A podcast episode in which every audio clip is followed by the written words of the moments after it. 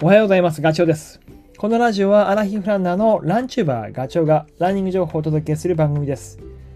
走りながら隙間時間にでも聞いていただき、走る気持ちがスイッチオンになれば嬉しいです。早いもので、えー僕がレイクビア100マイルレースを走って、もう1週間経過しました。同時期にやっていたハセツネ、あと、コウミ100走った人もきっと同じような感覚じゃないかなと。えー、もう1週間経ったのかって、早いなって。で、その1週間はね、きっと、えー、ハセツネロスとか、コウミロスとか、まあそういうふうに、あの、頭の中のその割合、8割ぐらいはね、レースのことを考えてたんじゃないかなって。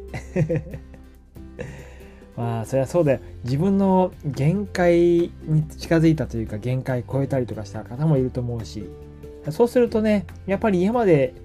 見えてなかった景色がパーッと開けてきたりとか、何なんだこの達成感はっていうふうに驚いたりとか。で、実際にね、派切になったら乾燥 T シャツを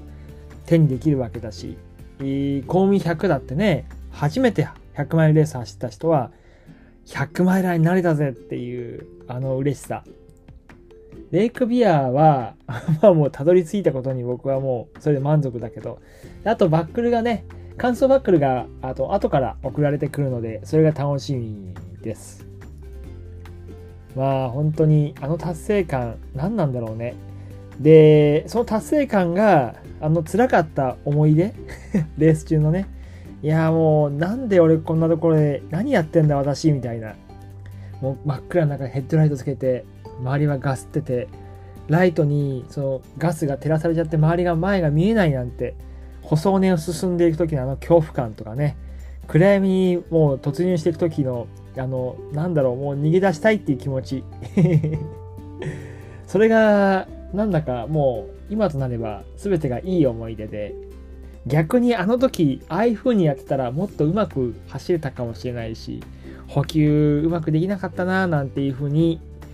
あのタイミングで取れなかったことが間違いだったとか、なんか反省しちゃう感じ？それもなんか、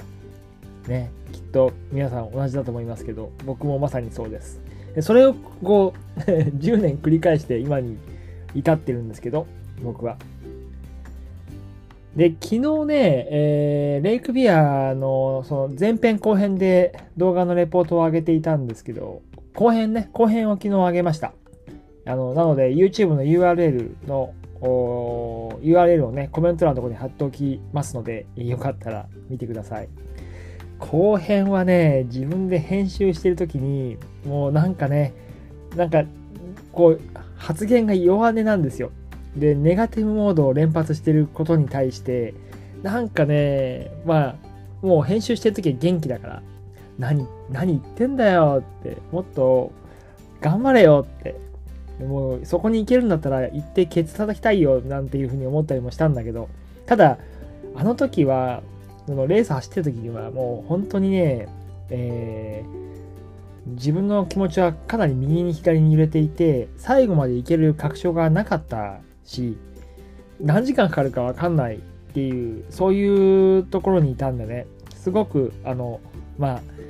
あ、守りに入る気持ちもわかる。けど、あの、前半の鈴鹿山脈雨が降ってる中、進んでったあの、攻めの気持ちからは一転して、もう完全に守りに入ってましたね。いやー、まあ、次また機会があれば、あの、なんとかそこの部分は 改善したいというか、あの、攻め続けてどこまでいけるかわかんないけど、せめて半分以上は、100キロぐらいまでは攻めていきたいなっていうふうに思ってます。えっ、と、今日のラジオでは、あのそのレースに向けてね、調整、どんな調整をしたかっていうご報告をしようと思ってて、本当参考までなんで、参考までになんですけど、あの、レース前は一切走らないよっていう人もいると思うんだけど、僕はね、結構直前まで体を動かしてました。てか、動かさないとなんか不安な気持ちになっちゃうし、まあ、これがね、あのーフルマラソンとか、えータイム狙いで行かなきゃいけない時には、ちょっと違うけど、100マイルレースの場合は、あの、ゆっくりペースで動き続けるので、えー僕の中では、えっ、と、ある意味、その、使い続ける感覚を体を動かし続ける感覚を途絶えさせたくないっていう気持ちがあって練習のペースは変わらずその、えーと、ボリュームというか、え、強度を落としたって感じですね。言うとね10日前ぐらいから、えー、まあ、レースを本当意識していて10日前もうこれいい読み上げるだけですけど10日前が丹沢の3度とハイクしてますね。10キロ。これはあのストックの練習なんかを、えー、兼ねて 1000m アップしてます。それから9日前はトレミで、シャドウ、えーとね、12%をつけて、あのー、トレミを、まあ、ゆっくりペースであの走る感じ。それが9日前、8日前。で、7日前で休息入れて、で、6日前でまた同じようにトレーミをやって、で、えー、5日前に最後の刺激入れっていうことで 1000m をあのダッシュね。これを3本やってます。で4日前3日前またトレーミやって。で2日前ストレッチ。で1日前まあこれも現地に行ってる時ですよね。何もしてないから休息と。いうことでまあ体を動かし続けることでリズムえー、をキープしてるっていう感じかな。汗をかいたりとか心拍数を上げるっていうこと。で、まあ、トレミでシャドウをつけてジョグするっていうのはもう登る時に使う筋肉に対してこうなんか気持ちとしてメッセージを送ってるっていうか動かす 習慣をつけてる、まあ、もちろんそのさっきも言った通り強度は下げていて、えー、30分だったものを20分にしたりねあの継続する時間ねで最後の方は10 15分とかそのぐらいにしてましたねで、えー、次走り終わった後何したかっていうのなんだけどこれがね走り終わった後はもう体の疲労を抜かなきゃいけない。で、そのバロメーターとして僕は足のむくみを気にしていて、あのー、長い距離走るとね、足が象のように膨らむんですよ。でこれ多分まあ、大抵の人は経験してるし、僕はもういつもことなんで気にしてない、またかっていうぐらいなんだけど、これってあの足が、筋肉が疲れて、心臓に一応えーと、戻せないんですよね。ポンプ機能がうまく働かな働かなくなっちゃってるから、水分が足元に集まっちゃっているからむくむなんですよ。だから少しずつね、あの時間が経つと元に戻っていくっていうことは分かってます。で、僕はこの症状がむくんでる時には、もうとにかく取れるまではあのトレーニングの量を増やさないし、えー、きついこともやらないようにしています。まあ、イコール足の筋肉が回復してくれば自然とポンプ機能が働いてあの上の方に上の方にまた戻す機能が血をね血流を良くするような動きが出てくるのでそれを待つっていう感じですね。なので、えー、翌日休息2日目も休息3日目はストレッチをして少し体を伸ばしたりとかしてます。で4日目にトレミでシャドウをつけてあの走ってなくてウォークですね。で、それをやった次の日また休息。で、6日目にね、あの黒缶を、平地の黒缶を10キロ走ってみました。ゆっくりペースでね。で、まあ、黒缶って、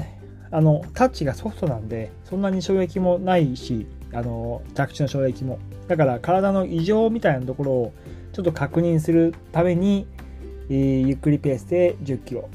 で、えー、7日目、まあ、えっ、ー、と、おとといか、にペース走を90分やってます。それでもう黒缶から今度はちょっと硬いアスファルトの上で、えー、体を動かしてみて異常がないかっていうのをちょっと恐る恐る やってみた感じですね。で、まあやったけど90分走ったけどそんな違和感もなく、まあ、若干なんか体の芯に疲れ残って若干じゃないなかなりまだ疲れてるなっていうのは実感できたんでもう少しその速いね、スピードで走る心拍計心拍を上げるっていうのはちょっともう少し時間かかるかなとあの速く走ろうとしても速く走れない感覚が。4分30とかちょっと今の 体の状態ではちょっと難しいかもしれない。そんな感じですね。まあだけど100マイルレースってこんなもんでそんなすぐには取れない。あのフィジカルなところもそうだし内臓もそうだしあと気持ち的なところもそうなんでこれがね、まあ、気持ちが一番ポイントかもしれないので、走りたいっていう気持ちになるまでは、そんな無理をしないようにしていこうというふうに思ってます。はい、えー、今回はね、えー、走る前、走った後の話をしました。このお話がお役に立てば嬉しいです。また次回お会いしましょう。バイバイ。